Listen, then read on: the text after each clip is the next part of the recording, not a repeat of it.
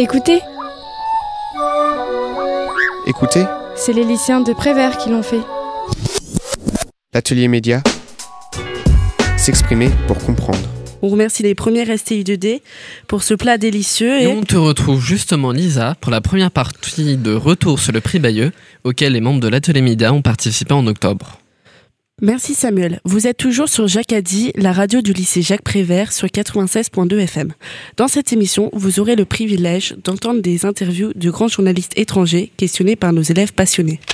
Retour sur le prix Bayeux. pour le prix des correspondants de guerre. Il y a la gerbe de flamme, il y a le blast, il y a la poussière. J'entends le chant des balles et le cri des sirènes. Ma mère est dans mes bras et mon père au cimetière. L'atelier média. S'exprimer pour comprendre. Entrons tout de suite dans le vif du sujet avec Luc qui nous parle de son ressenti sur l'aventure qui a été le prix Bayeux. Bayeux. Un voyage banal au départ, mais qui s'est révélé être bien plus à l'arrivée. Ce voyage proche, mais si lointain. Il nous a montré l'inconnu, l'envers du décor, l'envers de notre monde. Il nous a fait découvrir une réalité qu'on n'effleure qu'aux informations.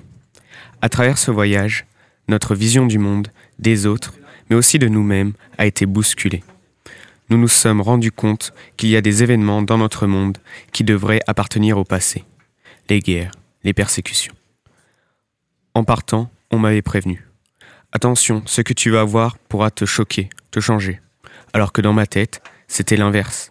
Je me disais, je vais voir des images de guerre, mais si ce sont des affrontements réels, ils sont tellement lointains que ça ne va pas m'affecter. De toute façon, c'est comme dans les films. J'y vais uniquement pour m'informer. En revenant, je me rends compte qu'ils avaient raison. Les émotions ressenties, là-bas, sont indescriptibles, tellement elles sont fortes, imprévues, inhabituelles. Dorénavant, je n'utiliserai plus les mots guerre, malheur, chance et bien d'autres sans y réfléchir. Car j'ai été confronté à la réalité, qui vous est inconnue, ou lointaine. La vie est précieuse, et pour certains dans notre monde, si menacée. On ne naît pas tous égaux. Je me suis aussi rendu compte que même en me rapprochant de la réalité et en la connaissant, moi aussi, j'en suis encore loin. Car je n'ai fait que entendre, voir, subir les reportages, films et expositions sur la réalité de certains de ces malheureux. Je ne l'ai pas vécu, je voudrais tellement que personne ne la vive. L'apogée de ma prise de conscience durant le voyage a été le visionnage du film Pour Sama de Wadel Kateb et le Skype avec elle après la projection de son film. Ce documentaire nous a montré la réalité de la guerre en Syrie et du siège d'Alep, qui ont été tournés par Wadel Kateb elle-même. Et ce film, d'une heure quarante, synthétise ce qu'on a vu et découvert durant les trois longs jours du voyage. Mais si c'était à faire, je le referais. Après ce texte fort émouvant, continuons à découvrir le ressenti des élèves avec une table ronde animée par Noam. Bonjour à tous. Euh, alors euh, j'aurais quelques questions à poser aux personnes autour de cette table. Alors déjà, euh, j'aimerais que certaines personnes euh, m'expliquent concrètement ce qu'est le prix de correspondance de guerre de Bayeux. Alors le prix de correspondant de guerre de Bayeux, c'est un événement qui se passe à Bayeux, donc ville de Calvados en Basse-Normandie. Euh, on y accueille euh, de nombreux journalistes euh, étrangers ou français qui sont correspondants de guerre, donc leur travail c'est de se rendre sur des zones de guerre et ils reviennent après pour raconter ce qu'ils ont vu et informer la population. Il y a de nombreuses expositions qui sont mises en place partout dans la ville pour informer ceux qui viennent, euh, à l'événement euh, sur des conflits qui peuvent se passer euh, à l'international, donc comme l'Afghanistan, Alep, etc. Après, le samedi soir, il y a la soirée de clôture et pendant cette soirée de clôture, on récompense ces journalistes pour leur travail, que ce soit pour la radio, la photo, etc. Très bien, bien, je te remercie Lise. Et du coup, qu'est-ce que vous y avez vu là-bas, globalement? De nombreuses expositions qui ont été euh, pour certaines très marquantes et très poignantes. On a aussi euh, participé à plusieurs soirées qui étaient, euh, qui étaient des débats de discussion autour de, autour de certains sujets. Qu'est-ce qui vous a le plus marqué euh, là-bas, à Bayeux? Euh, pour ma part, euh, ce qui nous a plus marqué, ça a été euh, les expositions sur l'ensemble des expositions, car elles nous ont informé énormément sur les, les malheurs du monde. Au début, on les visionne, enfin, on allait les voir seulement une fois, on y passait, on s'informait, et ensuite on y retournait pour vraiment s'imprégner de l'émotion qui était mise euh, dans ces hum, retranscriptions. Donc euh, l'ensemble des expositions nous ont marqué euh, différemment, mais y a, je pense pas, pour ma part, je pense pas qu'il y en ait qui nous ait marqué plus que d'autres. Personnellement, quand on a fait l'exposition sur l'Afghanistan, il y avait tout un étage qui était réservé aux violences faites aux femmes dans les campagnes. Et euh, ça, ça m'a beaucoup bouleversée parce que déjà, je suis très sensible à ce sujet-là. Et euh, c'est vrai que c'était très dur quand même, donc euh, moi je retiens ça personnellement. Voilà. Et pour revenir à ce qu'on y a vu, donc comme on l'a dit précédemment, donc on a vraiment vu beaucoup d'expositions avec des photos sur Alep, sur Gaza. On a une soirée Venezuela également. Euh, on a une exposition sur l'Afghanistan, on a vu des reportages, euh, donc notamment celui qui s'intitule Pour Sama, euh, comme l'a dit Luc. on y a consacré toute une soirée, on a fait le Skype avec la réalisatrice. on a eu l'intervention de personnes qui nous ont raconté leur parcours et les conditions de vie dans leur pays qu'ils ont fui pour multiples raisons, notamment la guerre. Euh, nous avons également euh, fait plusieurs interviews avec euh, Patrick Chauvel, Rémi Ourdan et beaucoup d'autres reporters de guerre. Et il y a eu également un salon du livre où on a rencontré des auteurs qui parlent de tout ce qui est MSF, donc la médecine sans frontières et plein d'autres histoires. Et c'était vraiment un programme enrichissant durant ce prix Bayeux. On a découvert beaucoup de choses. On a également été dans le mémorial des reporters de guerre pour honorer la mémoire des journalistes tués dans l'année lors des conflits militaires euh, dans le cadre de leur travail. Très bien, euh, merci Maëva. Et du coup, euh, comment est-ce que vous avez vécu ce moment sur l'instant? Et maintenant, comment vous ressentez ce passage à Bayeux? Bah, C'était assez intéressant dans le sens où, bah, si on prend assez de recul, en fait, on se rend compte de la réalité des, des situations, même si nous, là où on est actuellement, on n'est pas impacté de la même manière que les, bah, que les personnes là-bas on a quand même un minimum de. Je sais pas comment on pourrait le dire en fait. D'empathie, ouais, pour les, pour les personnes en fait qui, qui subissent ce genre de, problématiques. Alors euh, personnellement, pour moi, c'était une première fois. Euh, j'en ai, enfin, sachant que je suis en terminale, j'en ai entendu parler en seconde, en première, donc j'en entendais parler chaque année et je voulais vraiment y aller. Et euh, j'essaye vraiment de m'intéresser à l'actualité. Pour le coup, durant ce prix Bayeux, on a appris énormément de choses. Et euh, donc, euh, comme l'a dit Zachary, sincèrement, le fait de savoir qu'il y a des horreurs de la sorte qui se passent dans le monde, on peut très vite en pâtir en vue de tous ces événements. C'était extrêmement intense, touchant. Et si j'ai l'occasion d'y retourner, je le ferai. Et c'est un événement que je conseille vraiment à tout le monde. Il est vraiment très important. Personnellement, quand on ça faisait la troisième fois que j'y allais. donc, je suis allée trois années. Et euh, donc, euh, ouais, vraiment, c'était une expérience intéressante qu'on a envie de renouveler. Mais je dirais que sur le moment, pendant les trois jours où on est à Bayeux, euh, bon, déjà, c'est des journées qui sont assez fatigantes, on marche beaucoup, c'est voilà. Et on est vraiment sous le coup de l'émotion, plus. On, se prend tout ça devant, comme ça, d'un coup. Et puis bon, après, quand on y réfléchit plus tard, quelques mois plus tard, qu'on revient dessus, ça nous permet d'avoir un peu plus de recul et de réfléchir sur la situation. On, on, est peut-être plus posé, voilà. Moi, j'ai une petite question pour vous. Est-ce que dans le, dans le groupe de jeunes qui étaient sur place, est-ce qu'il y en a qui ont été marqués vraiment fortement par euh, les expos, les films ou, ou autres? Euh, ouais, donc comme je disais, ouais, par exemple, il y avait euh, donc les violences faites aux femmes dans l'exposition afghane, et je me rappelle que j'avais déjà, comme je viens de dire aussi, ça fait la troisième fois que je fais Bayeux et j'avais jamais pleuré. Jusque-là, j'étais choquée, j'ai déjà eu mal au ventre, etc. Mais j'ai jamais pleuré, et là, c'était la première fois. Euh, quand j'ai lu le poème d'une des, des, Afghanes euh, qui racontait son mariage forcé et, ça m'avait vraiment mis mal. Euh, donc c'était la première fois que je pleurais. Donc ouais, c'est vrai que c'est. Puis le film aussi, comme d'habitude, il y a toujours un film choc. Donc voilà. moi, c'est le film pour Sama, vraiment, qui m'a qui profondément marqué. Parce que dès le, dès le début des événements, on en entendait parler au, via la télé ou via la radio. Ça c'était assez, assez vague, on avait quand même énormément de distance. Mais là, le film, dès le début, il nous lance directement dans, euh, comment dire, dans ce conflit. Et voir cette famille qui, euh, qui, euh, qui essayent de survivre et d'avoir des moments de, de bonheur, de joie malgré, euh, malgré la mort qui est omniprésente, malgré la souffrance, la douleur. Euh, de voir qui, euh, tout ça sans, euh, comment dire, sans filtre, c'était vraiment euh, hyper marquant, hyper, euh, hyper touchant. Donc, euh, en plus du reportage pour Sama, il y a aussi quelque chose, je pense, qui nous a beaucoup marqué, c'est euh, l'exposition euh, du Venezuela avec l'esthétique euh, des photos qui était vraiment très intense. On y voit la douleur et la difficulté de la guerre, et les photos représentent des civils qui se battent et manifestent pour leurs droits. Et donc, certaines photos étaient très dures à voir, il y avait des personnes blessées et même en feu. Et vraiment, moi, c'est ce qui m'a marqué. En somme, euh, c'était euh, marquant et, et choquant. Je vous remercie d'avoir euh, participé à cette table ronde, vous tous, et de m'avoir expliqué un peu mieux, de manière à ce que je comprenne mieux ce qui s'est passé réellement là-bas. Et je vous remercie d'être présent aujourd'hui. Écoutez, Écoutez, c'est les lycéens de Prévert qui l'ont fait.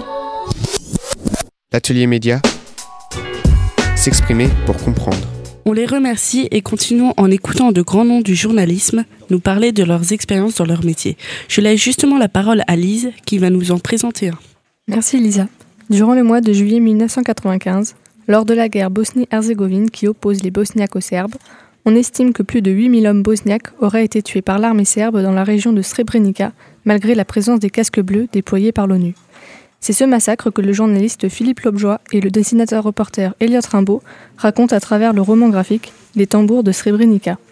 Le prix du correspondant de guerre Bayeux Calvados a mis en honneur leur travail grâce à une exposition dans le centre culturel E Leclerc de Bayeux que nous avons visité jeudi. Nous y avons pu rencontrer et interviewer Elliot Rimbaud et nous l'avons revu lors du salon du livre samedi. Euh, comment avez-vous rencontré Philippe Lobjoie Euh, j'ai- J'avais fait un sujet en fait avec, euh, avec ma sœur aux États-Unis. On avait gagné un prix euh, euh, France Inter et Première Caméra. Et on devait repartir avec une boîte de prod pour, pour tourner un documentaire en fait. Et c'est le euh, c'est euh, Char- Char- Charles-Henri Frison en fait qui travaille pour la boîte de prod, qui connaissait Philippe et qui m'a mis en contact avec lui. C'est parti de la rencontre avec Philippe. Et lui cherchait un dessinateur pour, euh, pour adapter un roman qu'il avait publié en 2003 parce que lui était correspondant pendant la guerre en Bosnie, il a couvert le conflit pendant des années et euh, voilà, il cherchait une manière de, de réadapter le récit euh, de manière un peu innovante et justement d'intégrer le dessin, les illustrations. Et au début, on devait faire un roman avec des illustrations et au final, comme on avait tous les deux envie de s'orienter vers le, roman graphique et la bande dessinée, on allait, voilà, on allait jusqu'au bout et on, a commencé à bosser ensemble sur les tambours de Srebrenica. Pourquoi avoir choisi la voie de dessinateur dans le journalisme? Euh, bah moi j'ai donc j'ai fait des études de journalisme, j'ai fait euh, Sciences Po Bordeaux et après l'IJBA, l'école de journalisme de Bordeaux Aquitaine. Et du coup moi j'ai un parcours de, de journaliste. J'ai commencé à bosser euh, en tant que journaliste pour des boîtes de prod, mais euh, j'ai gardé la pratique du dessin à côté. Et, et pour moi je je considère le dessin je, comme un, un outil narratif au même titre que la vidéo, que le son, que le texte, que l'écrit. Et c'est un outil qui est très puissant et qui est très intéressant. Il y a beaucoup de choses en ce moment qui se, qui se développent autour du dessin et du journalisme. Il y a beaucoup de manières de décliner les deux ensemble et il y a de plus en plus de médias qui sont prêts, attentifs et qui s'intéressent justement à des nouveaux formats qui intègrent du dessin. Et euh, le reportage dessiné, c'est pareil, c'est quelque chose qui, euh, qui a un public qui est prêt pour ça parce qu'il y a des auteurs euh, comme Davodo, Joe Sacco qui sont, qui sont développés depuis, euh, depuis quelques décennies et qui, apportent des visions un petit peu du, du réel par le dessin et par la bande dessinée. Et, euh, et du coup, voilà, il y a un public qui est prêt à recevoir tout ça. Et moi, je m'engage un peu là-dedans parce qu'il y a beaucoup de choses à faire et que c'est assez prometteur. Donc vous avez travaillé sur la guerre euh, en Bosnie, euh, mais vous n'y êtes pas allé directement. Alors qu'est-ce que ça vous évoque de travailler avec un journaliste euh, qui, est allé là-bas et qu'est-ce que vous avez tiré de cette expérience Alors moi je suis né une semaine avant le début de la guerre, donc forcément j'y étais pas au moment des faits. Je suis allé sur place au mois de juillet l'année dernière. Il y a des commémorations annuelles où il y a beaucoup de Bosniaques qui se rassemblent justement au mémorial de Potocari, qui est la- l'ancienne base de, des casques bleus, pour euh, célébrer, voilà, commémorer et euh, rendre hommage aux morts de, Srebrenica. Donc je suis allé sur place quand même pour m'imprégner un peu de l'atmosphère, pour faire des repérages sur les différents lieux et essayer de m'approcher au plus de la réalité sur le dessin. Mais forcément pour moi c'est plus du travail d'archive pour Philippe, c'est des souvenirs. Pour moi, c'est du travail d'archive. Donc lui, il me, guidait un petit peu sur, sur les dessins. Je me suis aussi beaucoup basé sur des documents d'archives hein, pour, les, pour les dessins. Donc des photos de l'époque, des documentaires. Du coup, ça a été un peu un va-et-vient entre entre mes propres photos de référence, des documents d'archives et aussi des parts euh, un peu d'improvisation. C'est-à-dire que c'est aussi euh, toute la force du dessin, c'est d'être capable de proposer une, euh, une vision en fait d'une scène dont on a tous les éléments descriptifs mais sur lequel on n'a pas d'image en fait. Et c'est le, c'est le seul média, c'est un des rares médias, à part la télé sur des reconstitutions, mais même là c'est un peu bancal, qui permet justement de faire ça. Est-ce que ça vous tenterait de recommencer une expérience comme celle-là plus tard? Alors ce sera pas exactement de la même, euh, dans la même euh, lignée parce que moi l'idée c'est que j'ai envie de repartir sur des reportages dessinés donc euh, me, rendre, me rendre sur place j'ai plusieurs projets en cours et pour l'instant c'est pas signé donc je peux pas en parler mais l'idée c'est de faire vraiment du reportage dessiné où tu fais le travail de journaliste, tu te rends dans le pays, tu fais tes recherches, tu fais tes interviews, tu travailles ton angle et voilà tu développes un sujet comme n'importe quel journaliste. Et après tu, tu, tu, construis le récit en fait avec du dessin donc encore une fois, je reviens à la, question un petit peu de l'outil narratif, c'est que la démarche journalistique, c'est la même, c'est-à-dire croiser les informations, interviewer les personnes, euh, mais au final, c'est la, mise en récit en fait qui se fait par le dessin plutôt que par l'image, par l'écrit ou par, euh, euh, ou en podcast radio. Donc au final, la démarche journalistique et la réflexion, ça reste la même. Et c'est juste une déclinaison un petit peu narrative que tu peux avoir en, en bande dessinée qui est particulière, qui demande du temps aussi parce que la bande dessinée, c'est un temps long à développer.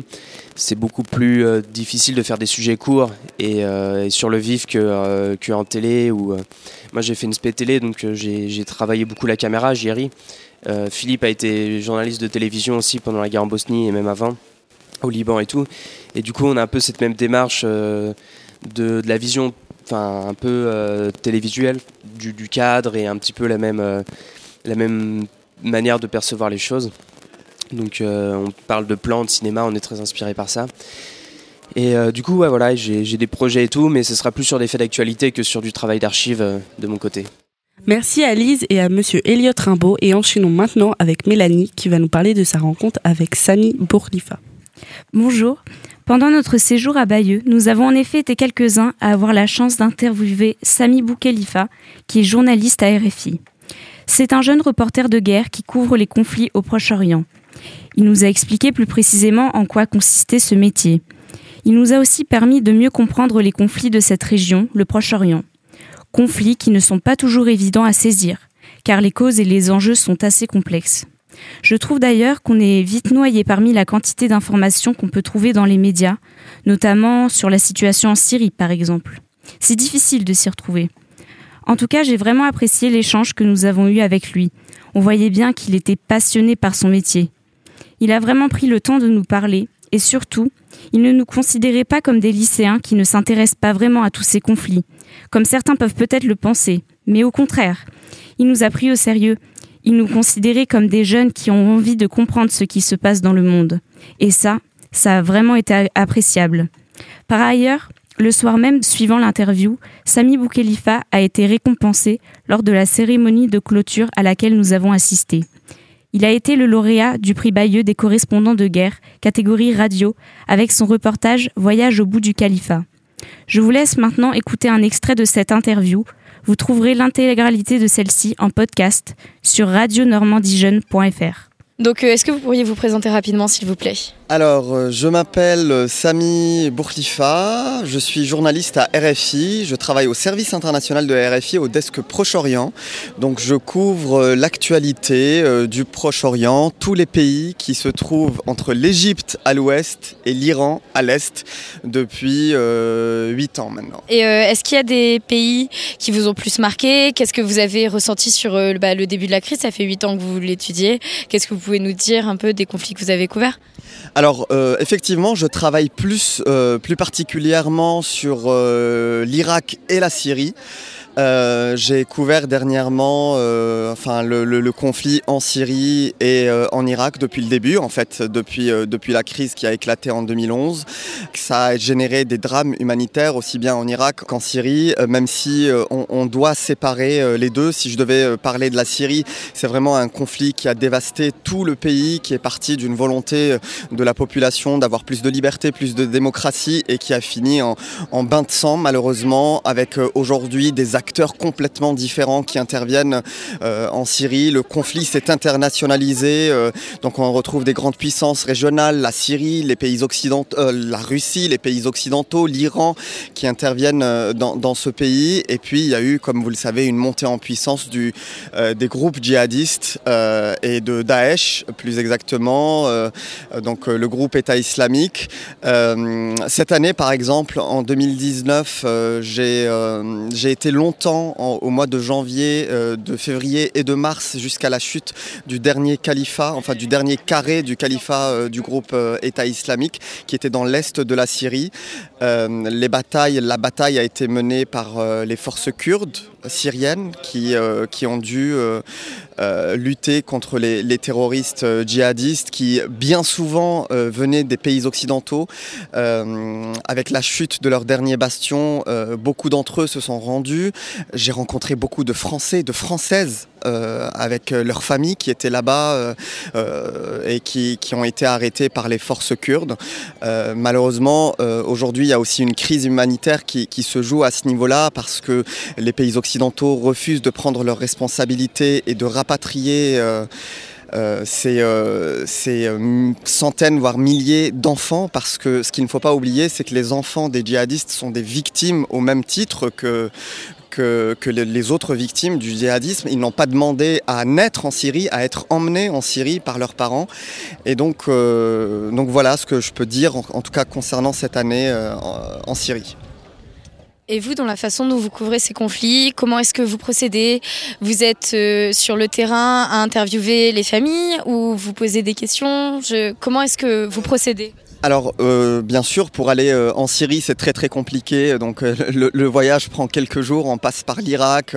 on a un petit fleuve à traverser, en fait. Donc, on, a un voyage, une première partie du voyage qui débute en avion, ensuite qui se poursuit par la route. Ensuite, on prend une petite barque pour traverser un fleuve, et ensuite, on se retrouve enfin en Syrie.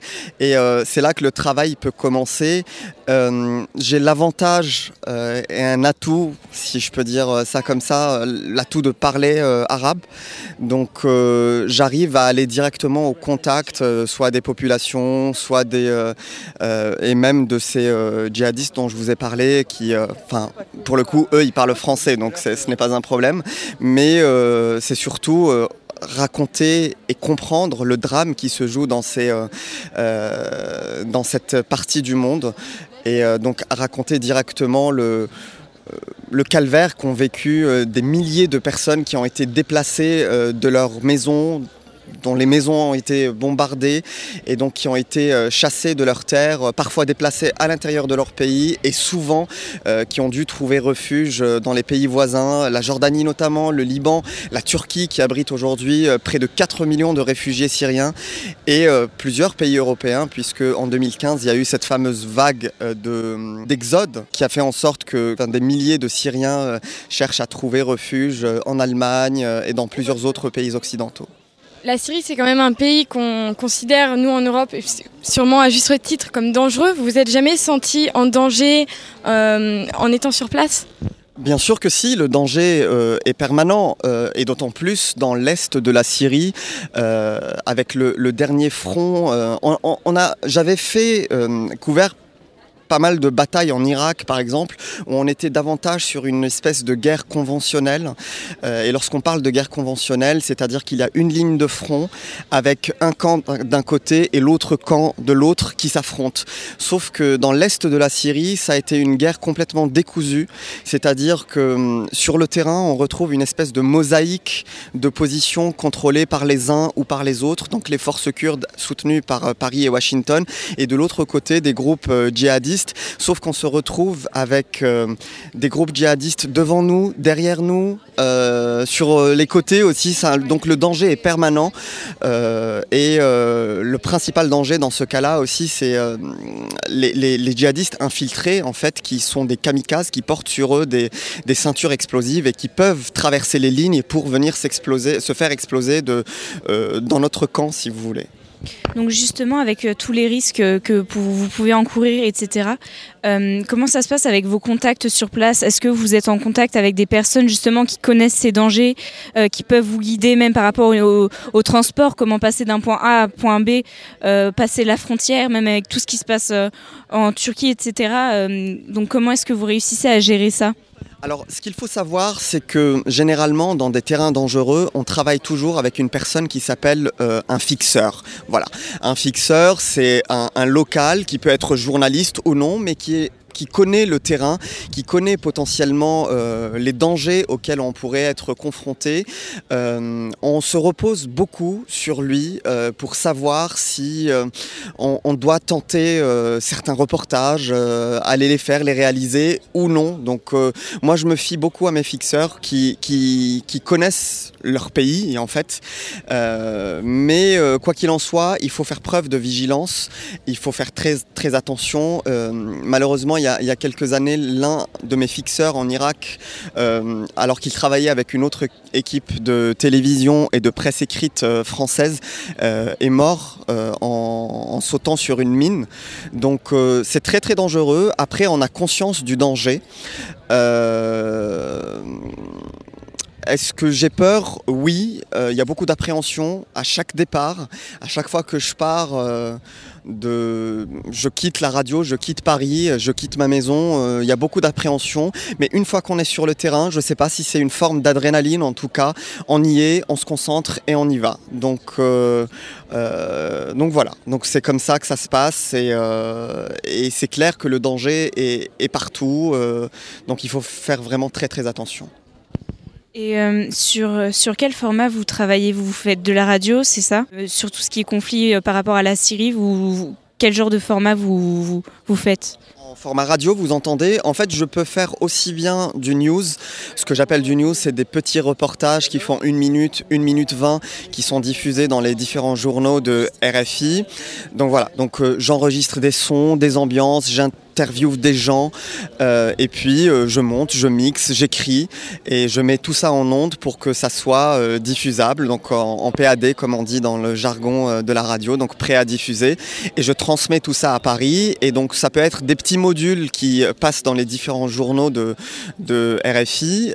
Ça peut être aussi des grands reportages, des formats beaucoup plus longs, mais ça dépend en fait du contexte à chaque fois. Si je suis dans une mission que je qualifie entre guillemets de hard news, donc où l'actualité est très très prenante, où il faut tous les jours nourrir en fait euh, la machine de la radio, euh, donc il, il faut faire plein de petits reportages qui passent euh, dans les différents journaux. Si j'ai un peu plus de temps ou que la situation s'y prête, je réalise également des grands reportages. Euh, à RFI, les grands reportages font euh, quasiment 20 minutes.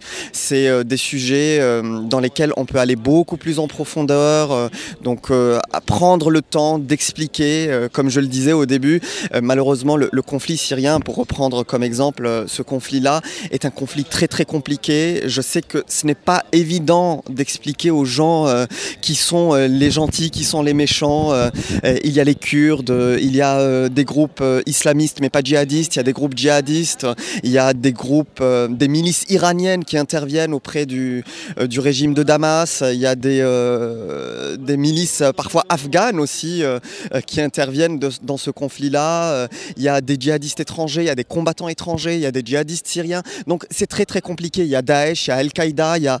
c'est- très complexe comme conflit, donc il faut prendre aussi le temps parfois, ralentir, prendre du recul et essayer de- d'expliquer euh, ce que c'est. Est-ce que vous avez pu voir euh, vendredi soir le reportage qui a été fait, enfin la soirée qui a eu lieu avec euh, le film sur la Syrie? De ça, malheureusement, non. J'ai hâte de voir euh, ce, film et je sais que, enfin, on m'en a dit que du bien, mais euh, malheureusement, je n'ai pas encore eu le temps de, voir. Et je crois qu'il a été diffusé jeudi soir. Ouais, je, voilà. Donc jeudi soir, je ne suis arrivé qu'hier, malheureusement. Donc euh, surtout avec l'actualité aujourd'hui, parce que la question s'est posée cette semaine de mon retour en Syrie. Euh, finalement, c'est une collègue qui, est repartie parce que, comme vous le savez, euh, la Turquie a, lancé une offensive contre les Kurdes syriens. La Turquie considère que les Kurdes de, Syrie euh, sont des terroristes.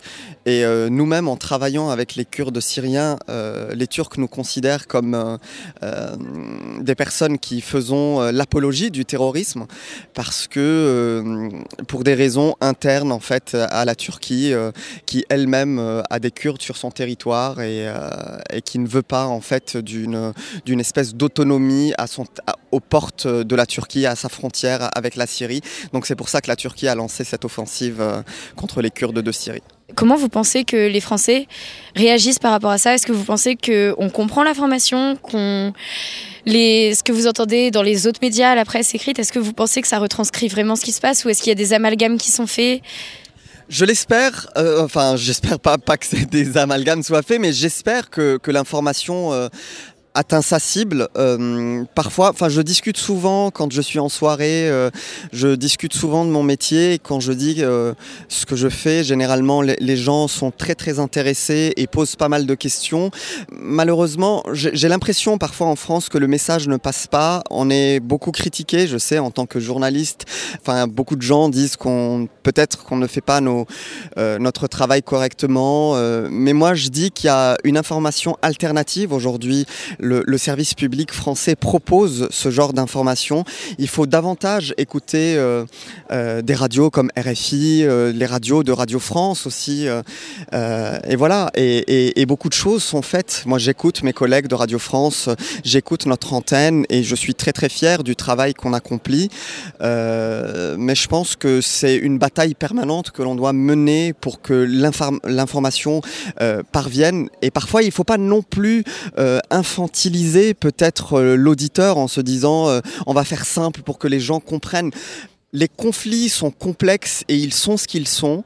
On doit rapporter une réalité qui est ce qu'elle est et pas forcément essayer de vulgariser euh, jusqu'à dénaturer l'information en tout cas. En tant que journaliste, du coup, vous vivez euh, en France et vous êtes souvent en, Syrie ou en, en reportage à, à l'étranger. Combien de temps en moyenne vous passez à l'étranger? Est-ce que c'est pas trop dur d'être euh, loin de chez vous, loin de vos proches? Ça dépend des années. Alors j'ai eu euh, des années où j'ai pu faire jusqu'à 10 missions par an. Euh, 10 missions par an, ça veut dire si on, on, on exclut, enfin on enlève les vacances d'été et euh, des petites périodes de vacances par-ci par-là, ça veut dire qu'on est absent chaque mois. En fait, chaque mois, on est à l'étranger quasiment euh, de, de, janvier à décembre. Euh, Est-ce que c'est dur? Oui, ça l'est, mais c'est important aussi d'avoir des proche sur qui compter. Important aussi de comprendre et euh, de relativiser le problème de chacun.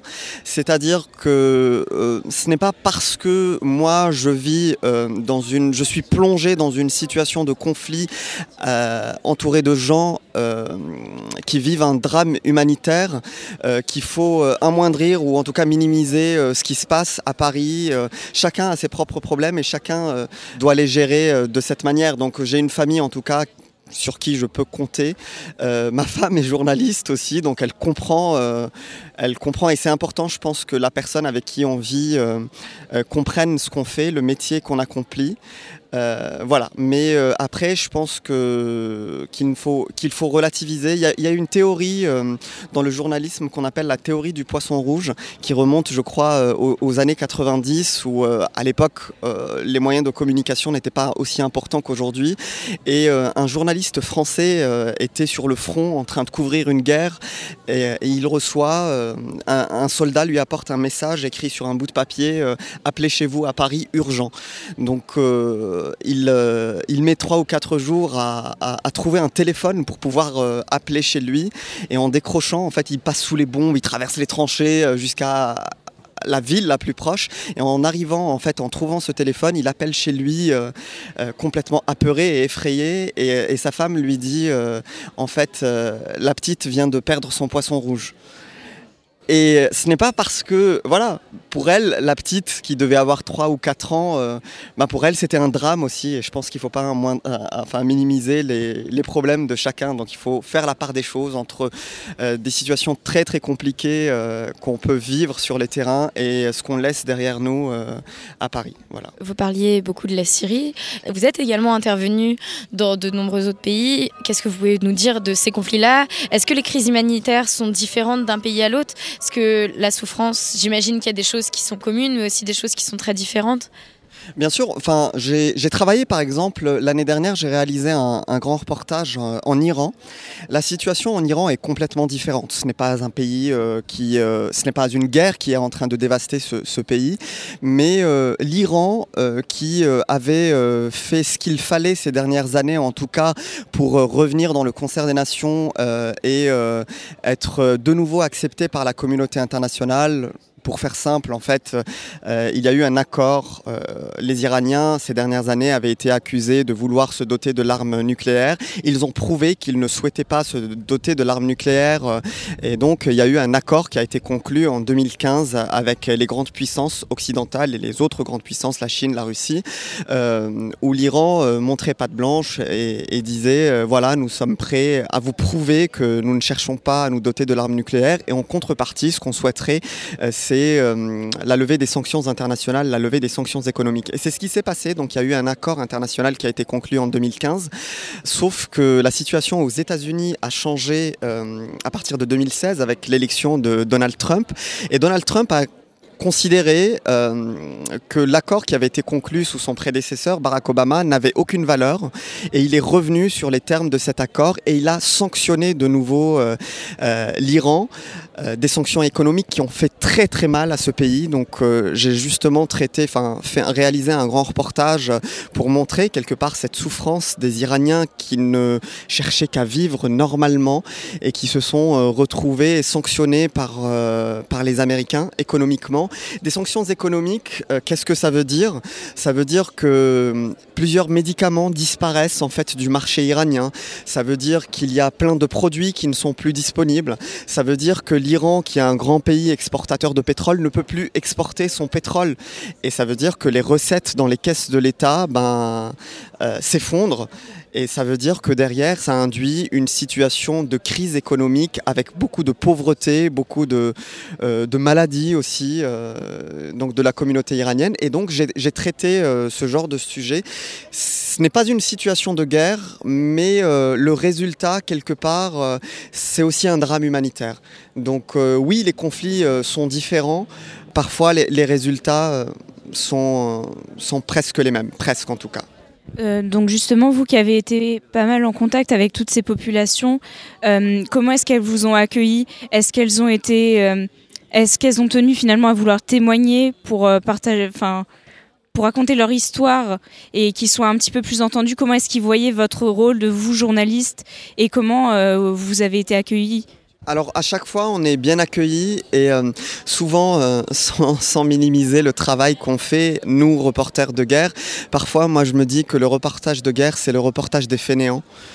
En fait, euh, là où euh, un reportage qu'on fait en France, parfois, il faut aller euh, chercher l'information, aller creuser un peu les sujets pour trouver quelque chose d'intéressant à raconter. Souvent, sur les théâtres de guerre, en fait, l'information, elle est autour de nous. Il suffit juste d'allumer son micro et de le tendre et pour, ré, pour récolter des témoignages qui sont très poignants, touchants.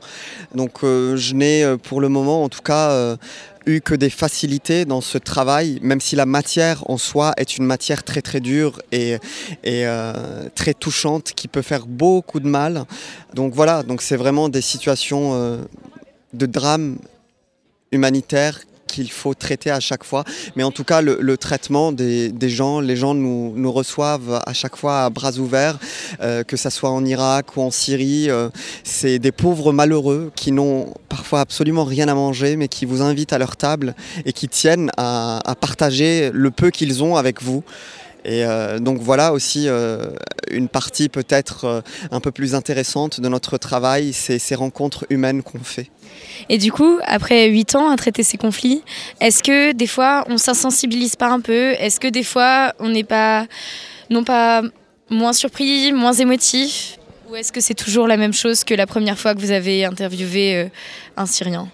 Alors, pour vous dire la vérité, moi souvent, je me dis, euh, quand je pars sur un théâtre de guerre, je dis à ma rédaction, je préfère traiter le front euh, qui depuis Paris peut être, peut être perçu comme beaucoup plus dangereux et beaucoup plus compliqué à, gérer. Je préfère traiter parfois, souvent même, des situations de combat que d'aller dans des camps de réfugiés à la rencontre de populations parce que ça me fait, ça me touche énormément. Euh, il m'est déjà arrivé de de m'effondrer sur un terrain et de pleurer véritablement parce que euh, je repense en fait à la crise humanitaire qu'on a vécue euh, en Europe euh, à partir de 2015 quand les réfugiés syriens sont partis de Turquie ont traversé les pays d'Europe centrale, d'Europe de l'Est, enfin d'Europe centrale pour arriver jusqu'en Occident. Et j'avais fait un reportage à travers la Hongrie, la Serbie, la Croatie, la Slovénie, l'Autriche jusqu'en Allemagne. Et je me souviens, ce qui m'avait énormément touché, c'est que je suivais ces gens et à chaque fois qu'on arrivait à une frontière, moi il me suffisait de brandir mon passeport français et de passer directement. Et eux étaient bloqués en fait et n'arrivaient pas. Euh, à, chaque fois c'était très très compliqué pour eux de traverser les frontières. Et je me souviens d'une image que je garde encore en tête d'avoir euh, d'être rentré je crois en, Croatie et d'avoir euh, vu ces ces euh, milliers de Syriens au bord de la route avec euh, leurs enfants. Euh, ils tenaient leurs enfants par la main. Ils, avaient toute leur vie sur leur dos en fait avaient des sacs entiers euh, très très lourds et on avait l'impression qu'ils avaient toute la peine du monde, qu'ils transportaient avec eux un fardeau. Et voilà, donc c'est très compliqué d'être confronté à ça. Je ne sais pas, moi ça a réveillé en moi en tout cas ces fameuses images qu'on nous montrait de la guerre de 39-45 où on voyait des gens euh, dans un exode euh, à travers la France ou à travers l'Europe qui partaient sans savoir où réellement ils partaient mais juste à essayer de sauver ce qu'il restait encore à sauver, sauver leurs enfants, trouver un meilleur avenir. Et ça a réveillé en, tout cas en moi, j'ai revu cette image qu'on nous avait enseignée, qu'on connaît tous. J'ai revu ces images en réalité et ça m'a énormément touché. Et euh, j'étais en voiture, je me suis, euh, je me suis arrêté et j'ai beaucoup pleuré. Et voilà, donc c'est euh, c'est très très dur parfois de de, couvrir ce genre de sujet, mais euh, en tout cas, euh, moi dans ma radio, euh, il y a un accompagnement qui est fait. Aujourd'hui, on a un directeur sécurité qui est nommé, qui veille à notre sécurité et à notre bien-être. On a une cellule psychologique, même si je n'ai jamais fait, je ne suis jamais allé voir un psychologue de, de la radio, mais en tout cas, je sais qu'il y a, si j'en ai besoin, il y a un psychologue, une cellule psychologique qui est à disposition pour nous. mais du coup, comme vous travaillez avec tous ces drames de vous, est-ce que vous vous êtes pas souvent senti impuissant face à ça, face à tous ces gens qui sont dans la détresse? Souvent, mais euh, je sais que la vie est ce qu'elle est. Je me dis que moi, je contribue comme je peux, en fait, à... Parce que raconter leur drame, c'est aussi les aider d'une certaine manière. Même si euh, il est important, je pense que les gens soient conscients de ce qui se passe entre eux. Je dis souvent qu'on est 7 milliards euh, d'êtres humains sur cette terre euh, et en vivant dans le monde occidental, on fait partie peut-être des 500 millions euh, de privilégiés sur cette planète en fait. Donc il faut avoir ça en tête à chaque fois. Et il est important aussi, même si on est impuissant à les aider, nous en tout cas en tant que journalistes, matériellement, il faut raconter leur histoire euh, pour sensibiliser les gens euh, à aider ce, genre de population. Euh, souvent en France, avec tout ce qui se passe, avec les problèmes, l'extrême droite, l'enfermement sur soi, les gens qui disent oui, mais c'est une invasion, il y a une théorie du grand remplacement. Personne ne quitte son pays euh, parce que euh, voilà en se disant oh tiens euh, si je quittais la Syrie pour aller vivre en France parce que c'est cool de vivre en France. Ce n'est pas vrai les gens quittent difficilement leur maison. S'ils avaient le choix ils resteraient chez eux. Et malheureusement ils n'ont pas le choix et souvent leurs maisons sont en ruine ont été détruites par les combats par les bombardements Et donc pour en revenir justement sur le sujet euh, de tous ces Syriens qui, sont obligés de quitter leur pays et qui rencontrent énormément de difficultés euh, en arrivant sur les frontières, etc. Qu'est-ce que vous pensez de la politique migratoire de l'Europe, de, de, ce qui est en train de se passer sur l'accueil des migrants, comment est gérée cette crise? Quel est votre avis à vous qui avez finalement côtoyé euh, ces Syriens et toutes les difficultés qu'ils ont pu vivre Quel est votre regard là-dessus et sur, euh, sur les politiques? Moi, je pense qu'il y y a beaucoup d'hypocrisie aujourd'hui, en tout cas euh, en Europe, concernant cette situation des, des migrants. Et euh, la plupart des, migrants syriens, en tout cas des réfugiés syriens aujourd'hui, vivent en Turquie. Et même si la Turquie fait beaucoup pour les accueillir, c'est dommage aussi que les autorités turques utilisent ce, cette question migratoire comme, une, comme un levier, un moyen de pression pour obtenir euh, ce qu'elles veulent de l'Europe en disant euh, bah, en fait, vous nous suivez dans notre politique comme ce qui se passe aujourd'hui, donc cette attaque des Turcs euh, contre les Kurdes syriens en disant euh, bah en fait personne ne moufte, euh, sinon on ouvre les robinets et on, vous envahit de, migrants. Donc c'est terrible que la Turquie à la fois euh, utilise euh, cette question, ce, cette détresse, ce drame humanitaire comme une, un moyen de pression. Et en Europe, on devrait aussi prendre notre part de responsabilité et, euh, et voir comment on, pourrait aider euh, ces populations. En France, jusque-là, euh, moi je me souviens des, des migrants que j'avais croisés euh, en 2015 sur, en Europe centrale, beaucoup disaient on, ne veut pas venir en France parce qu'on n'entend pas du bien. En fait, on sait qu'on n'est pas les bienvenus en France. Donc on préfère encore aller dans certains pays scandinaves ou en Allemagne. Et encore, euh, l'Allemagne qui en a accueilli beaucoup, euh, je pense que les autorités allemandes ont juste fait preuve de pragmatisme en disant on a besoin d'une main d'œuvre en fait, qui voilà, d'une population qui est souvent instruite aussi, formée. Il y avait parmi ces migrants des ingénieurs, des médecins. Euh, voilà, donc euh, c'est dommage et c'est triste de les considérer comme de simples chiffres ou comme euh, une main-d'œuvre ou comme une ressource humaine en tout cas. Voilà, donc il, il faut davantage faire preuve d'humanité et essayer de d'aider les gens comme on, peut. Euh, voilà. Donc ça, c'est euh, en tout cas c'est mon sentiment personnel à moi qui n'engage que moi. Donc on va s'éloigner un peu du sujet, euh, du sujet grave qu'on évoque depuis le début. Je voudrais savoir, êtes-vous en lice pour un des prix qui sera décerné ce soir au prix Bayeux? Alors euh, oui, j'ai la chance d'avoir été euh, sélectionné. Euh, j'ai un reportage qui a été sélectionné pour un reportage radio, donc qui a été tourné en mars de cette année en Syrie et qui est sélectionné aujourd'hui parmi les dix reportages. J'ai écouté hier les, reportages des autres concurrents. il y a pas mal de niveaux. C'est vraiment très très bon. et voilà, j'espère en tout cas pouvoir remporter ce prix. Euh, ça me ferait, euh, ça récompenserait en tout cas beaucoup de travail de, ces dernières années, de 2011 jusqu'à aujourd'hui. Et du coup, avec, votre expérience euh, à propos de ces reportages, avez-vous un conseil pour les monter pour qu'ils soient intéressants? Par exemple, vous avez vu les, les, neuf autres, du coup. Qu'est-ce que vous avez vu à travers ces reportages en fait? Euh, bah, en fait, différentes manières de, faire de la radio. Euh, moi, mon reportage, c'était, euh, c'est purement peut-être un reportage de guerre avec beaucoup d'ambiance, de, tirs, de frappes, de bombardements. Et il y avait d'autres reportages. moi, je dis souvent, je fais partie d'une certaine école où, pour moi, le reportage radio doit, doit être ambiancé parce que l'ambiance n'est pas juste là pour faire joli, elle a valeur informative. Donc, il faut aussi faire attention ce n'est pas parce que euh, on parle de boxe qu'on doit, entendre la musique de Rocky derrière, donc euh, voilà. Mais euh, l'ambiance, en tout cas en radio, est très très importante et elle a valeur informative. Il faut apprendre à écrire avec le son. Mais il y a différentes aussi manières de, faire de, de, la radio. J'ai entendu des, des, témoignages, surtout sur l'Irak et la Syrie. Moi, c'est ma matière de prédilection et je suis sensible en tout cas à cette matière, où le témoignage est tellement puissant, il est tellement poignant que parfois on n'a même pas besoin d'ambiancer, on doit juste se poser et écouter ce qui passe. Et euh, j'ai écouté un reportage qui m'a beaucoup marqué, euh, qui est présélectionné. Et euh, voilà, j'ai juste envie de dire euh, bonne chance à tous. Et, et voilà quoi. C'est très gentil à vous d'avoir pris le temps de répondre à notre question, à nos questions. On a été extrêmement intéressés, extrêmement touchés et juste merci beaucoup d'avoir pris votre temps.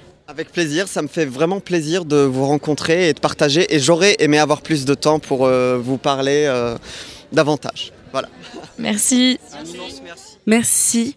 Continuons avec le premier interview en langue étrangère de l'émission et c'est Marie qui va nous le présenter. Bonjour, je vais vous présenter une interview du photographe palestinien Mohamed Abed. Nous l'avons rencontré lors d'une exposition sur Gaza au prix Bayeux. Pour situer brièvement le contexte, la bande de Gaza est un petit territoire de 41 km situé le long de la mer Méditerranée, en Palestine. Cette bande de terre est encerclée par l'Israël et l'Égypte. Depuis des années, la guerre entre Israéliens et Palestiniens s'est installée, faisant des centaines de morts. Cette interview de Mohamed Abed nous montre un beau message de vie. Il nous fait nous rendre compte d'un autre aspect de ce conflit. La population continue malgré tout de vivre. Ce sont des paroles pleines d'émotion. Bonne écoute. So, hello. Bonjour, d'où venez-vous? From Gaza, de Gaza, en Palestine. Okay, and uh, how Comment do you ressentez-vous feel la situation à Gaza? Uh, it's very complicated. Uh, if you hear C'est about très Gaza, compliqué. Si vous entendez parler de Gaza, c'est que down, Gaza est the time. Nous souffrons car les Uh, we gens ne uh, trouvent pas de vie. Des étudiants uh, comme the vous ne trouvent pas find, uh, d'université, pas de travail. Donc la situation est très uh, mauvaise à Gaza. you didn't find after university any, any job. So uh, the situation is very, very bad in Gaza. Que voulez-vous raconter avec ces photographies Uh, my message Mon message en tant que photographe, civil et palestinien, est celui de la vie à Gaza. C'est la situation de Gaza. Nous sommes à la recherche de la paix. Nous voulons de la vie. Nous recherchons une solution. Donc nous reflétons par ces photos la vie à Gaza.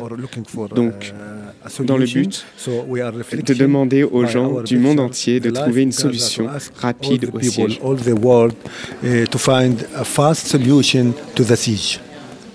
Donc euh, c'est pour ça que vous avez choisi la photographie? No, I'm, I'm sure, I'm Je suis photographe photograph- et je travaille avec une agence. Donc c'est mon travail avant tout. Mais nous reflétons la réalité. Et là reflecting aussi. the, the reality. And this is the reality. And, uh, there is Il y a deux types de photographies, des joyeuses et des dramatiques. Pourquoi exposer les deux au même endroit? Why exposing the both at the same place? Look, Regardez, uh, you vous ne pouvez pas imaginer la vie à Gaza sans y vivre. Tout le temps, Gaza a des choses compliquées comme des photos tristes, des photos de all guerre associées à son image. uh, Donc nous essayons de dire aux gens que nous, que nous avons une autre vie. Nous avons le bonheur, nous avons la vie. Nous essayons de faire une balance entre la vie et la mort, entre le sang et la musique. C'est la réalité à propos des gens. Nous aimons la vie et nous l'attendons. Nous la recherchons. For another life. So we try to make a balance between life and death, between blood and music. Okay. So this is the reality about the people. We are love like the, love the life and looking for it. Yes, thank you. Thank you very much.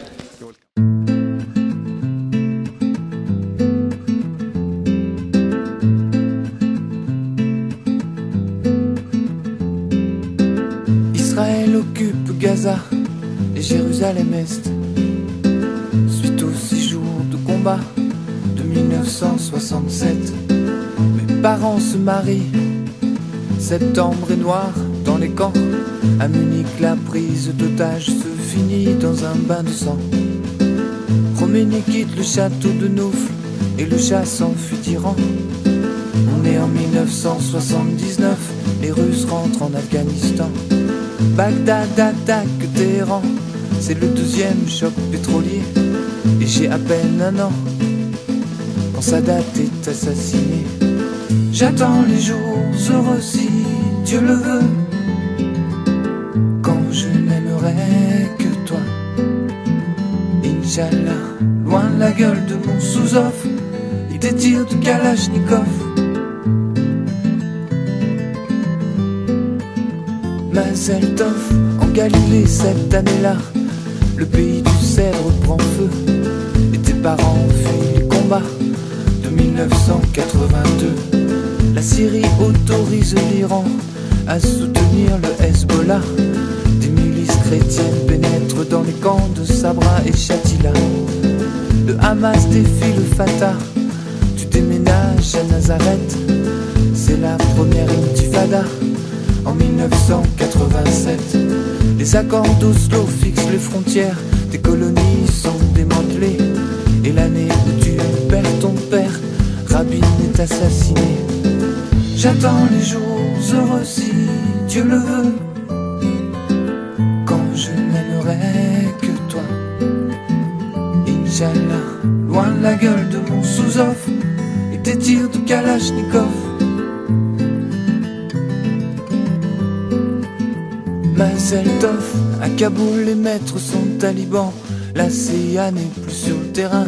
Les GI sautent sur l'Afghanistan après septembre 2001. Riyad finance le djihad, mais contrôle pas ses combattants. Les faucons fondent sur Bagdad et tu portes notre enfant. Le Hamas gagne les élections. J'ai hâte de finir mon service. L'Iran refuse les inspections Et à chaque incursion de salle, répondent les tirs de Katyusha qui atteignent sans mal les civils d'Aïfa. J'attends les jours heureux si Dieu le veut. Quand je n'aimerai que toi. Inch'Allah, loin la gueule de mon sous-offre et des tirs de Kalachnikov. Mazel Tov.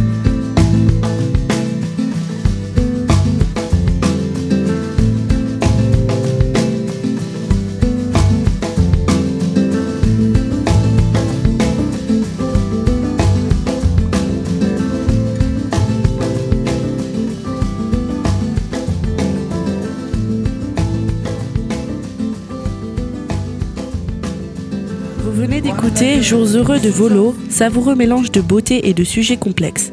Cette photo incarne bien l'esprit du prix.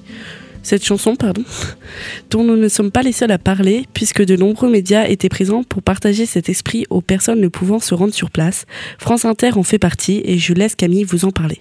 En effet, à l'occasion du prix Bayeux, on a eu le privilège, Samuel, Ambre et moi-même, d'assister à un direct de l'émission de Fabienne Synthèse pour France Inter et vous avez maintenant l'occasion d'écouter cette interview. Écoutez, Écoutez, c'est les lycéens de Prévert qui l'ont fait. l'atelier média, s'exprimer pour comprendre. Bonjour Fabienne Synthèse. Est-ce que vous pourriez vous présenter en une phrase? Je m'appelle Fabienne Synthèse et je suis journaliste à France Inter. J'aimerais d'abord commencer par savoir quel a été votre parcours et d'où vous est venue l'envie de devenir journaliste. Alors, mon parcours était assez classique. J'ai fait une licence sans grand intérêt, mais une école de journalisme derrière pour euh, donc euh, avoir un diplôme de journaliste. Je l'ai fait au QEJ à Strasbourg. Ça aurait pu être ailleurs, c'est le concours que j'ai eu. Et je suis devenue journaliste. C'est assez marrant parce qu'aussi loin je me souvienne, j'ai toujours voulu. En fait, je suis pas passée par la case euh, instit et infirmière. Je me souviens très bien, en fait. Et l'un de mes plus vieux potes s'en souvient aussi parce qu'il était là. On était au, au primaire et je me souviens que l'instit nous avait dit d'écrire un papier façon journal, comme un journal. J'avais trouvé l'exercice incroyablement festif. Ça a commencé comme ça et ça ne m'a jamais quitté.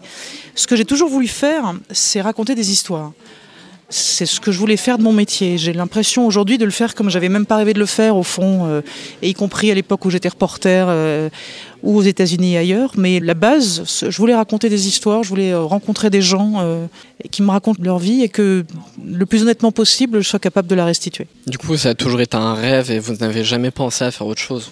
Eh ben en fait non, j'ai jamais vraiment pensé à faire autre chose du tout. C'est un luxe incroyable de savoir ce qu'on a envie de faire et du coup de se donner les moyens.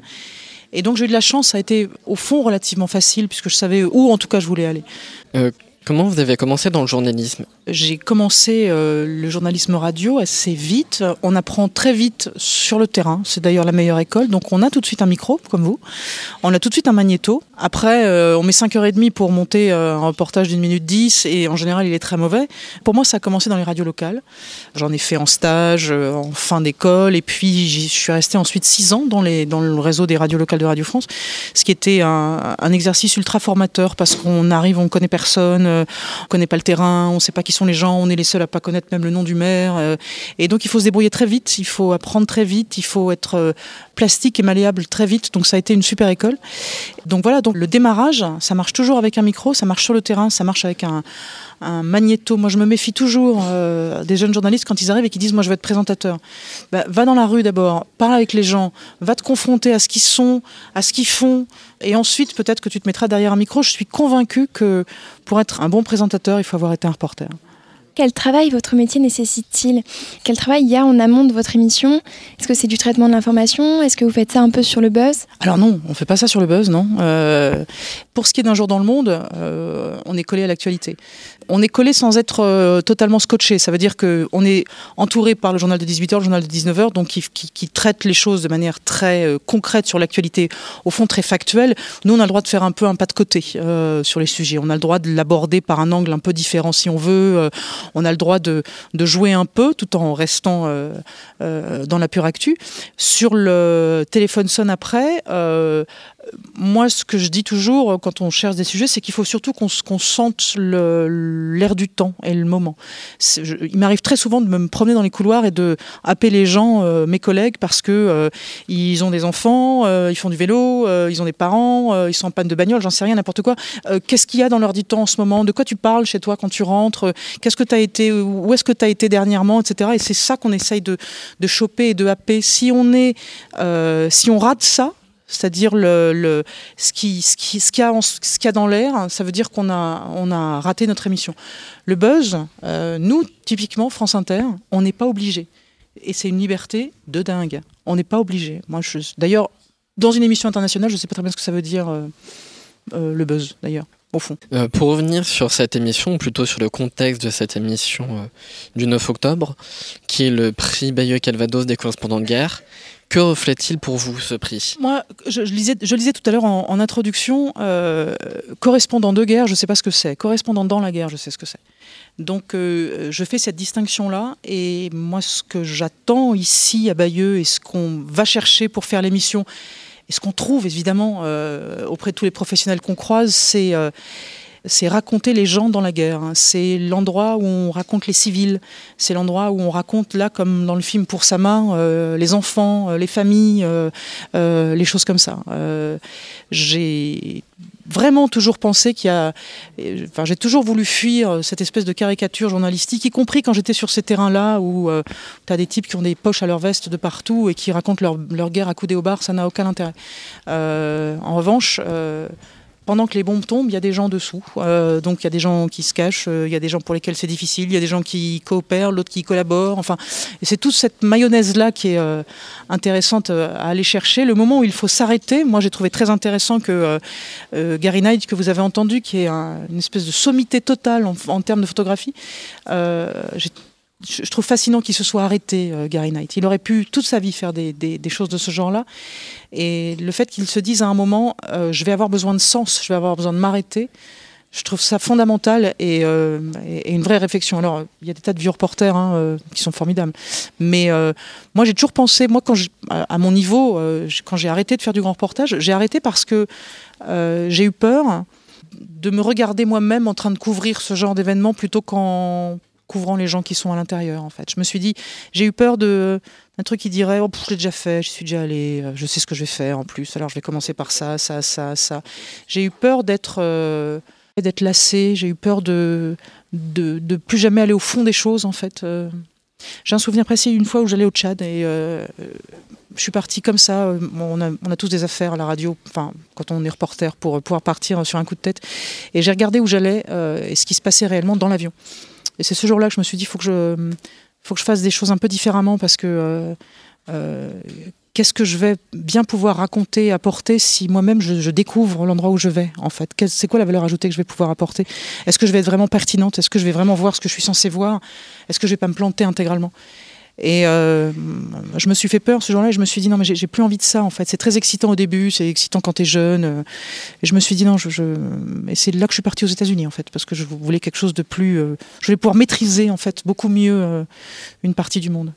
C'était bien. Merci à vous d'avoir répondu à nos questions. Mais bon courage à vous, les amis. Merci à vous. Merci à Camille pour cette interview et pour son montage sur celui-ci. Je donne maintenant la parole à Pauline pour nous parler des travaux du jury et surtout de son président pour l'année 2019.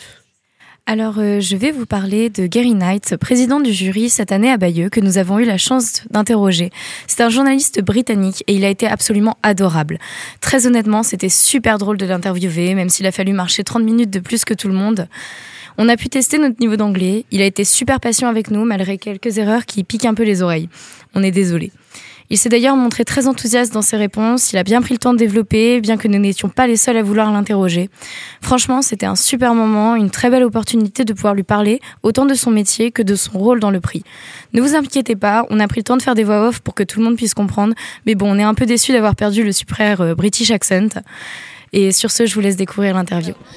Est-ce que pourriez s'il vous plaît?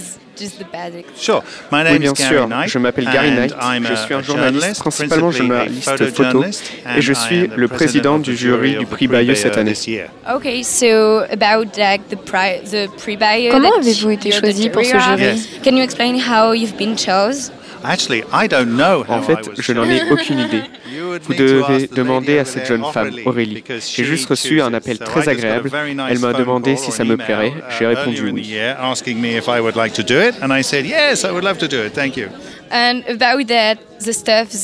Et y a-t-il eu des débats sur les œuvres proposées Et comment avez-vous géré ces contrariétés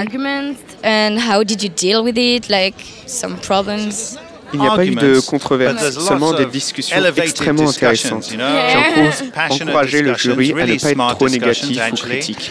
Mais ce sont des gens extrêmement intelligents, un groupe de journalistes très intéressants, et leur travail et débats ont été absolument fantastiques. Ça a été très instructif pour moi d'écouter, donc oui, c'est du bon travail. Aujourd'hui, on a débattu de la télévision et de la radio really, really great conversation today. And today we were dealing with television and radio. How do you believe young people like us Selon vous, que nous euh, apporte tout ceci à nous, lycéens et publics? Quel est le uh, but de ces expositions? What is the purpose of all this?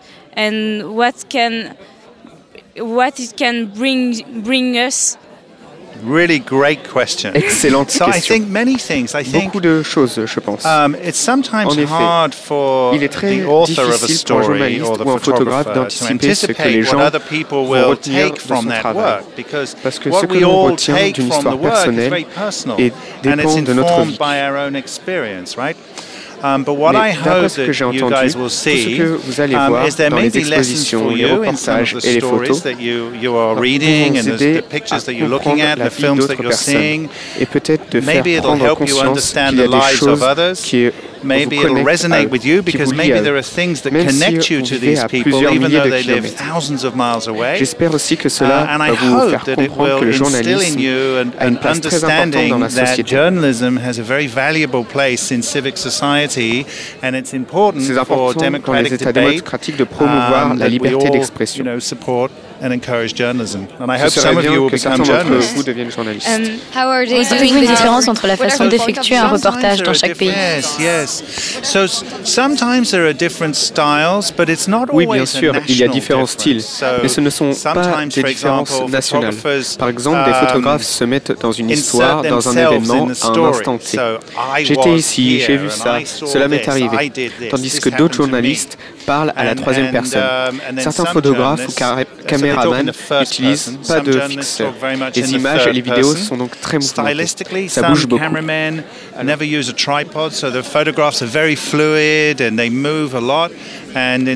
Alors que dans certaines organisations, beaucoup de choses sont très carrées, structurées, organisées.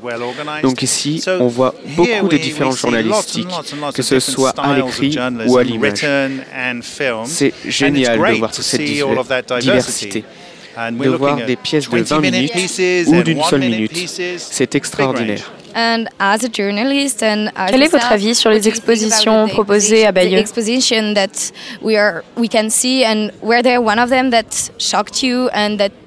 Avez-vous retenu une en particulier? Well, I haven't seen them all because je ne I've les ai been pas stuck in a vues, room parce que j'étais 50 other coincé dans people. une pièce avec Ah, 50 autres personnes. So I Donc probably euh, shouldn't je ne vais pas dire because sont les know. parce que je ne le sais pas. Uh, I'm really excited Je suis to see extrêmement excité de découvrir celle sur this J'en ai vu une récemment et j'ai entendu dire que c'était un peu différent. Je veux toutes les voir.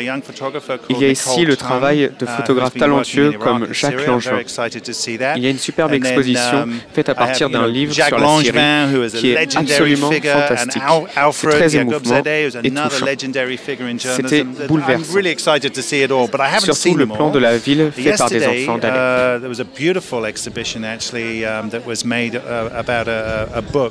um, from Syria, from lots of testimonies from Aleppo, and that was very moving, and I was very, it was heartbreaking just, to, see that, especially the the, plan le plan de la ville fait par des enfants d'Alep. Uh, I would just like a last question. Et une dernière question. En tant que journaliste, comment faites-vous pour être toujours intéressé Ne ressentez-vous pas une forme de lassitude you know, don't compare anything and try to always be interested. Like, don't you sometimes just like if there were only the same things and, you know? It's a good question. You know, I never got question. bored. Je ne m'ennuie jamais, jamais.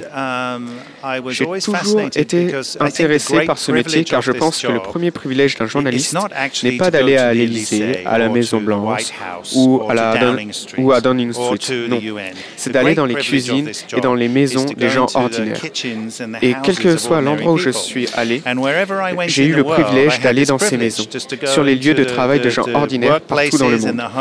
Ces personnes ont toujours été chaleureuses, accueillantes, et prête à m'accorder un peu de leur temps. Où que j'aille, je savais que j'allais rencontrer ces gens merveilleux, qu'ils allaient me raconter leurs histoires. Je ne m'en lasse jamais. Alors oui, parfois le voyage est fatigant. Les débats avec les gouvernements sont stériles, idiots. C'est comme payer un taxi et se rendre compte que l'addition est un peu salée. Mais euh, le fait de rencontrer et de discuter avec des gens nouveaux a toujours été pour moi plus stimulant. C'est le plus beau privilège de ce métier.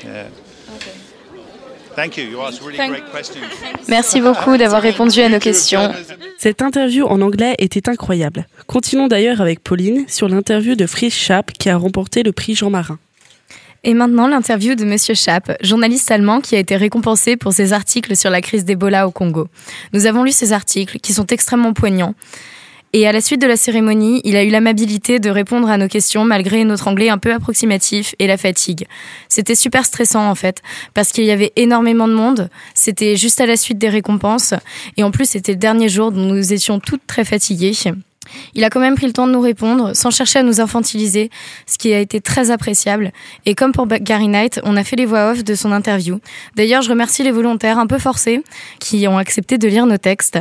Vous pouvez passer maintenant à la découverte de l'interview. Hi, euh, bonsoir. Nous faisons like, l'atelier uh, média de notre lycée. Est-ce que vous seriez d'accord pour répondre à quelques questions et vous présenter? Are you good to answer? Sure, go ahead. Oui, bien sûr. May you introduce yourself, euh, my name is Fritz Je m'appelle Fritz Schaap. Je suis un reporter du journal allemand euh, um, Der Spiegel. Yeah. That's me. Ce soir, vous avez obtenu le prix du meilleur reporter de guerre en presse écrite.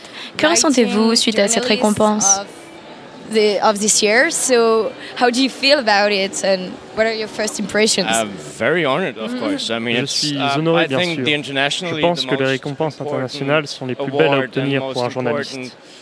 Je suis extrêmement honoré. Pouvez-vous présenter le travail pour lequel vous avez été récompensé? Ce que vous faites, ce dont ça parle? L'histoire est à propos de la crise d'Ebola en RDC, c'est quelque chose d'extrêmement intéressant et ardu à traiter parce qu'il y a beaucoup de scepticisme de la part de la population sur le travail des docteurs. Les gens ne leur font pas vraiment confiance, ils ne les laissent pas les soigner. Ils pensent que les médecins sont motivés par l'argent et qu'ils veulent répandre la maladie. Bien qu'il y ait un vaccin, la maladie continue donc de se répandre. Il y a plus de 4 nouveaux cas chaque jour. Aujourd'hui, bien plus de 3000 personnes ont été touchées et plus de 2000 sont l'Iran. déjà décédés. C'est un énorme problème car les organisations échouent pour l'instant à contenir la maladie. Uh, Pourquoi la population pense-t-elle que ça a des médecins feeling like that? There is of course reasons Um, I, I think it's a lack of education. Un manque d'éducation pour la plupart. Les gens suspectent la médecine et de la sorcellerie. Dans cette partie du monde, les gens sont extrêmement sceptiques. Certaines personnes pensent également que c'est un complot du gouvernement et ne comprennent pas ce que le gouvernement fait. Ils ne voient pas l'aide qu'il leur, est, leur est proposée.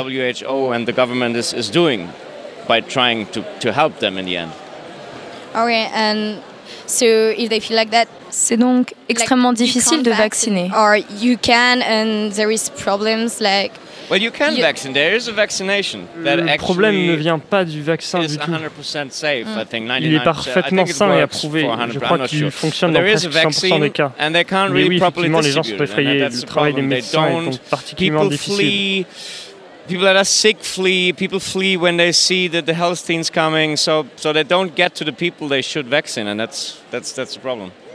And when they vaccine, they vaccine in the hospital. Où se fait la vaccination? Dans les hôpitaux ou sur le terrain? They are going to villages. I mean, du temps dans les villages. Même si certains sont inaccessibles à cause des routes trop, délabrées. Mais oui, les médecins se rendent sur le terrain. Yeah, if people let them. Just a question about work. En ce qui concerne votre travail, avez-vous essayé d'autres types de médias ou est-ce que vous vous êtes toujours consacré à l'écriture Non, I'm just writing. non, non, seulement l'écriture. C'est ce que je préfère. C'est en quoi je suis le plus doué, je pense. je n'aime pas être en face ou derrière une caméra. Je préfère l'écriture. Un travail calme qui me permet de faire des recherches et de travailler chez moi. Qu'est-ce que vous répondez aux gens qui pensent que la presse écrite est beaucoup moins populaire aujourd'hui? Who says that? Like not, not not about like only the writing but about the newspapers. Pas seulement l'écriture mais aussi le journal. Je pense qu'il y aura toujours un marché pour les journaux et la presse écrite. Pour moi, c'est le média qui permet de s'exprimer et de travailler le mieux, quand on a une liberté suffisante. Et je remercie vraiment mon journal de me laisser l'espace nécessaire pour écrire mes articles. C'est le meilleur moyen de parler des faits en détail, contrairement à la télé que je trouve très contraignante. À l'écrit, nous avons la chance de vraiment raconter une histoire correctement. Merci beaucoup d'avoir répondu à nos questions et bravo pour le travail que vous avez effectué et votre récompense. Merci encore à Pauline. C'était à nouveau un interview en anglais étonnant. C'est hélas la fin de cette émission, mais vous pouvez la retrouver en podcast sur radionormandiejeune.fr. Retour sur le prix Bayeux. Pour le prix des correspondants de guerre. Il y a la gerbe de flamme, il y a le plast, il y a la poussière. J'entends le chant des balles et le cri des sirènes. Ma mère est dans mes bras et mon père au cimetière.